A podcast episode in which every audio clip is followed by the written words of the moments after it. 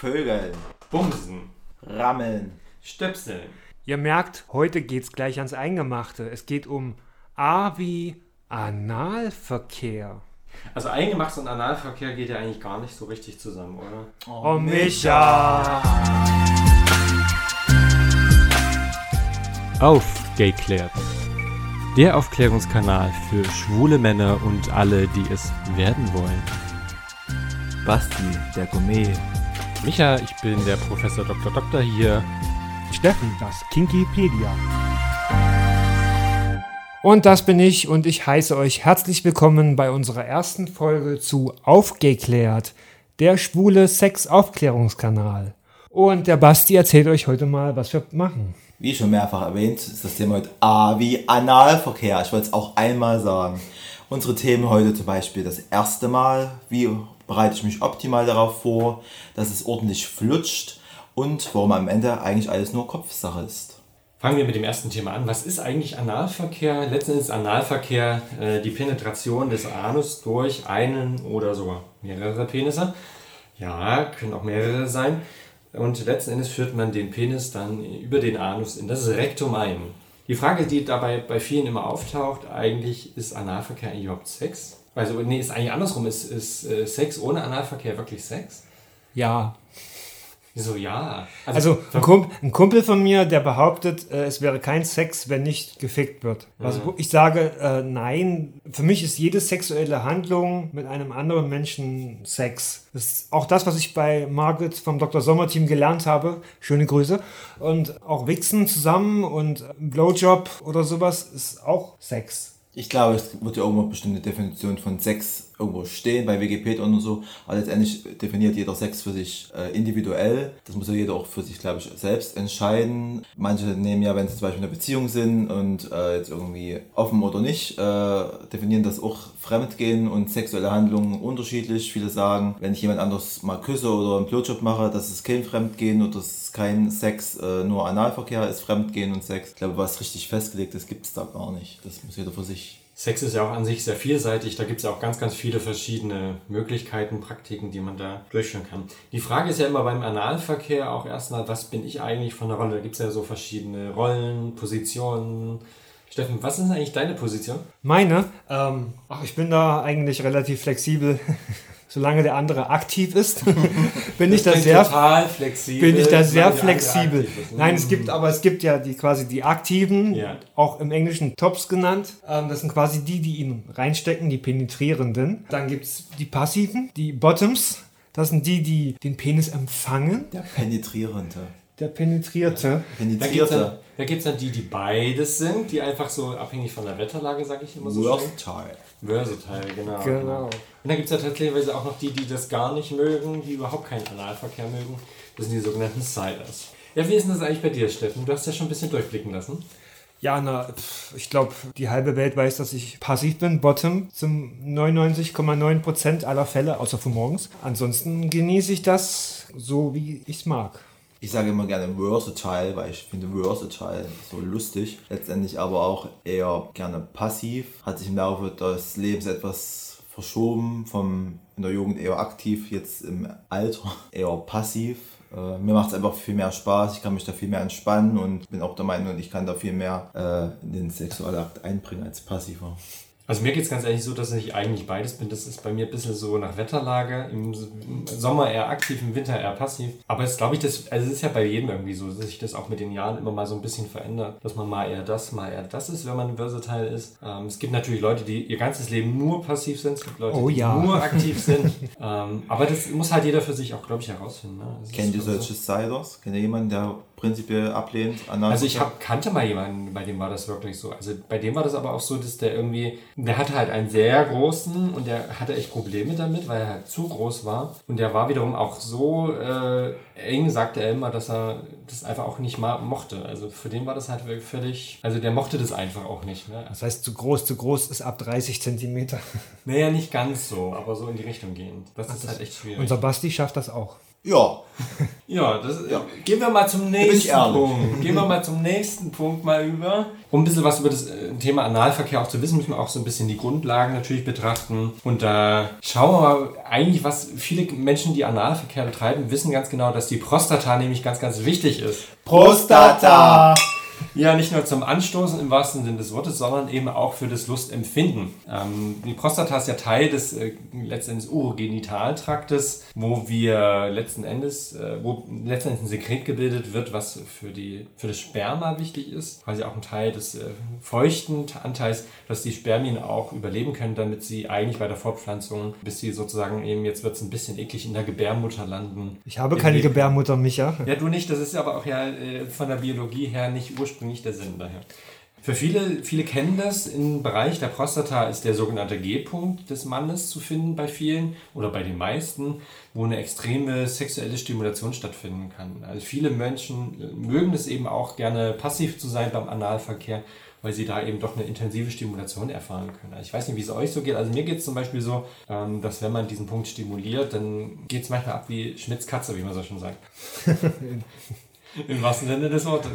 Quasi. Also ich gebe zu, äh, ich weiß, dass es bei anderen in der Runde anders ist, dass ich nicht komme durch die Stimulation der ähm, Prostata. Zumindest bisher nicht. Aber Basti, du hast doch mal erzählt, dass du das kannst. Ich kann, also ich kann es, kann ja jeder, aber ich hatte bisher in meinem sexuellen Leben zwei Männer, die das geschafft haben, einfach äh, aufgrund ihres Könnens und äh, meiner Leidenschaft für die beiden, um das mal so auszudrücken, da ich einfach äh, so stimuliert worden bin, dass ich ohne jegliche Manipulation an meinem Glied möchte mich auch mal gewählt ausdrücken wie ihr, gekommen bin. Und ähm, das war einfach ein schönes Gefühl. Also wenn das so klappt, ist das wirklich perfekt. Aber ist ja auch jetzt nicht, was man jetzt erwarten sollte oder irgendwie voraussetzen sollte. Ist einfach, kommt ja auch immer auf die Situation drauf an, Ja. ob man sich entspannt, ob man sich wohlfühlt und ja, ich habe es erlebt.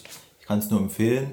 Es gibt ja auch viele bisexuelle Männer, die letzten Endes aufgrund der äh, positiven Gefühle, sag ich mal, oder des, äh, ja, des äh, besonders geilen Gefühls, kann man so sagen, in diesem Prostata-Bereich ähm, eben auch ab und zu mal mit Männern etwas machen, weil natürlich eine Frau hat in der Regel keinen Penis und häufig ist es so, dass man in der Partnerschaft ja nicht offen über sexuelle Wünsche und sowas redet.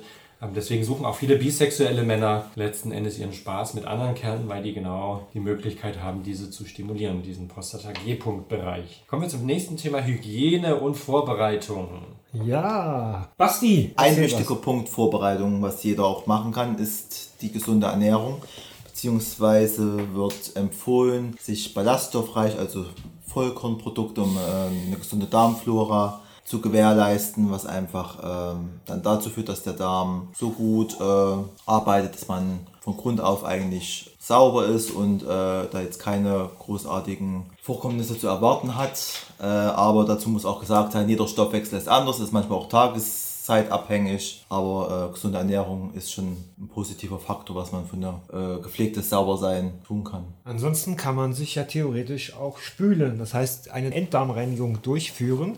Und da gibt es auf alle Fälle Risiken. Micha, das ist dein Fachgebiet. Ja, Risiken beim Spülen, also es gibt ja verschiedene Methoden, die man anwenden kann. Es gibt einmal Klistiere, dann gibt es Einläufe, das sind quasi die aus dem medizinischen Bereich. Und dann gibt es das klassische Spülen, ähm, in der Regel mit einem Duschaufsatz. Da können wir auch gleich nochmal intensiver drüber reden. Ähm, das Entscheidende immer bei der Vorbereitung ist, man muss immer wissen, dass der Darm letzten Endes ja immer eine Bewegungsrichtung normalerweise hat. Von der Natur her, und zwar geht es nach unten, wie man sich das denken kann. Echt? Ähm, und wenn man natürlich mit einer Spülung letzten Endes einen, die Gegenrichtung äh, forciert der Bewegung, dann kann es natürlich sein, dass es Probleme macht. Ähm, dass äh, aufgrund des erhöhten Drucks im Darm, dass es zu Verletzungen kommen kann oder dass es auch eine gewisse Darmträgheit danach auftauchen kann, was insbesondere dann in der Zeit nach dem Analverkehr, nach dem Spülen sehr unangenehm auch sein kann. Also das muss man wirklich vorsichtig sein. Habt ihr irgendwelche bevorzugten Methoden? Also ich bevorzuge den Duschaufsatz. Es ist einfach einfacher auf die Dusche draufschrauben, vorsichtig, langsam aufdrehen, nicht zu heiß,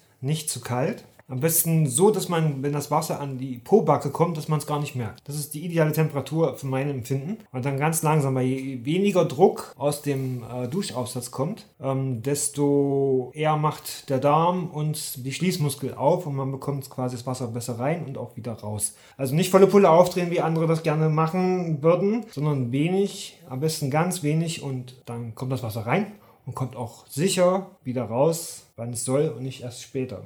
Letzten Endes muss man dazu auch wissen, dass kaltes Wasser macht den Darm etwas aktiver. Das heißt, es kann sehr unangenehm sein, wenn man fertig ist mit dem Spülen. Dann ist man mitten beim Analverkehr und dann plötzlich hat man das Gefühl, man muss aufs Klo. Ähm, das ist ein bisschen unangenehm. Warmes Wasser wiederum macht den Darm träge. Das sind Dinge, die wir in der Medizin ja auch aktiv ausnutzen. Basti, ist eigentlich bei dir? Was bevorzugst du? Ich bevorzuge auch den Duschaufsatz. Erfahrung mit Klistier und Einläufen habe ich nicht. War da am Anfang auch recht ängstlich. Äh, so mich beim ersten Mal spülen habe ich mich, glaube ich, auch ein bisschen ungeschickt angestellt. Aber ich glaube, mit der Zeit, wenn man es öfters macht, merkt man ja auch seine eigenen äh, Vorlieben oder wie man sich am wohlsten fühlt oder merkt dann einfach auch, wie es dann am Ende das Ergebnis am, be am besten und optimalsten für einen ist. Äh, das ist einfach Erfahrungssache. Also ich bin halt auch dafür, äh, ein bisschen mit Kleidgel den Duschaufsatz einzuschmieren, dass es einfach besser reingeht. Warum sagst du so klein?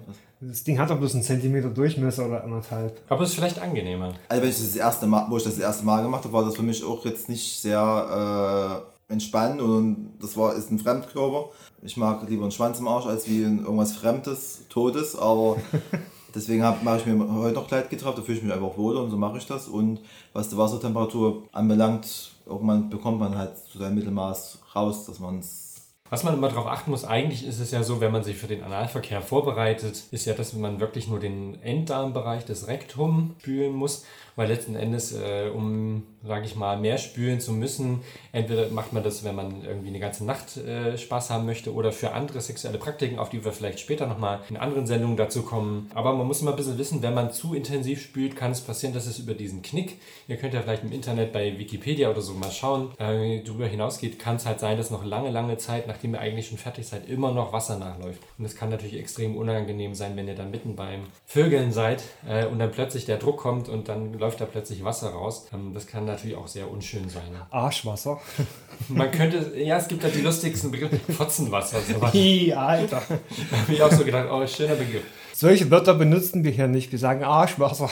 Na, wir in der Medizin machen das ein bisschen anders. Ne? Also seid immer vorsichtig, äh, achtet darauf, richtige Wassertemperatur. Im Zweifelsfalle immer, dass es angenehm ist von der Temperatur und nicht zu viel Druck. Dann könnt ihr eigentlich nicht so viel verkehrt machen.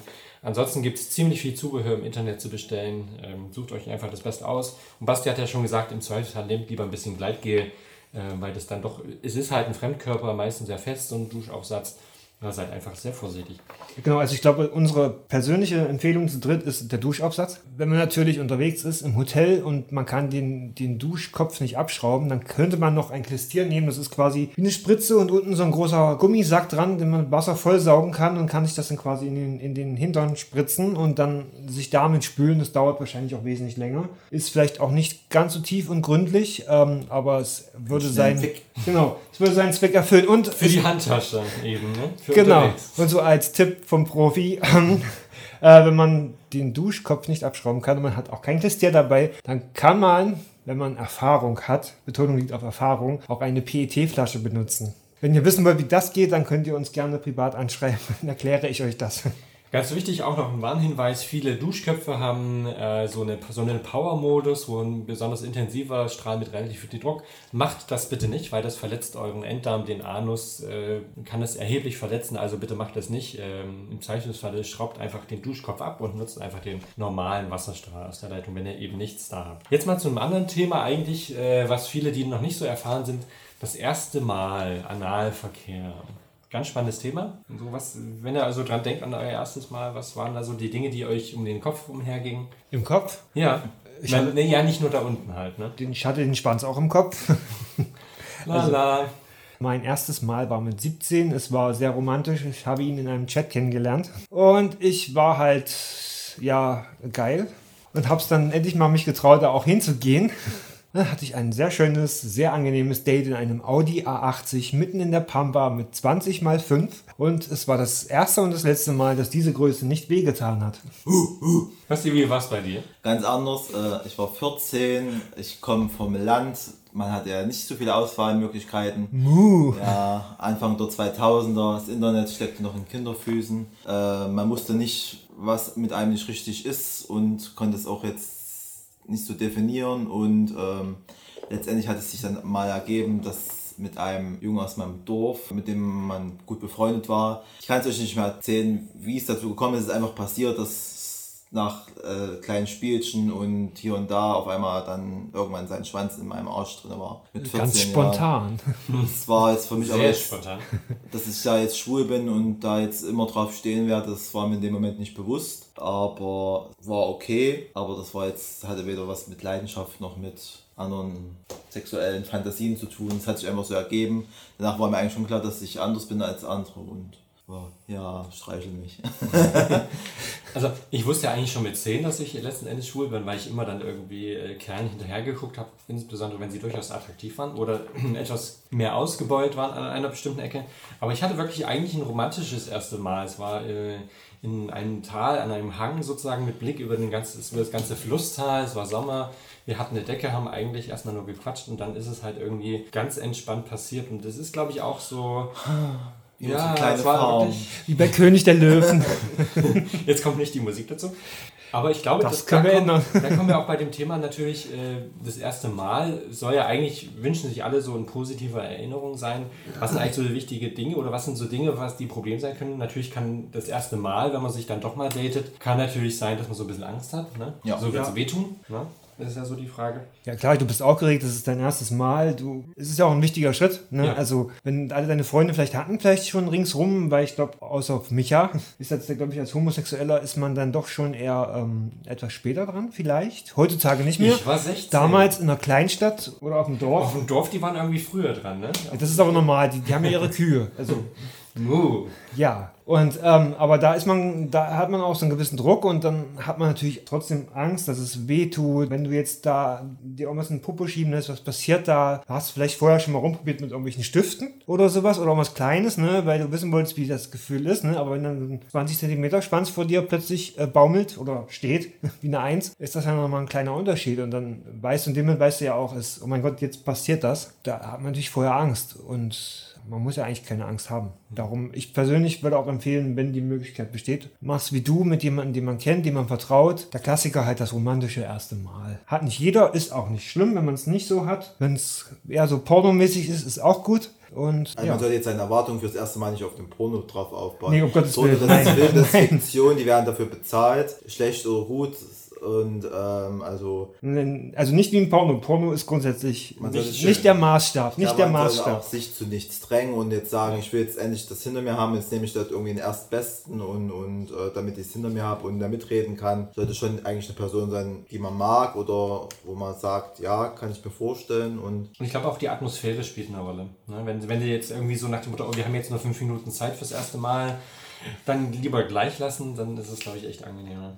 Und das war auch schon der erste Teil unserer ersten Folge. Wenn ihr den zweiten Teil hören wollt, dann abonniert uns bei Spotify, bei Anchor, folgt uns bei Instagram, folgt uns bei Facebook und in ein paar Tagen kommt der zweite Teil nämlich auch schon hinterher. Also seid drauf gespannt. Wir hören uns.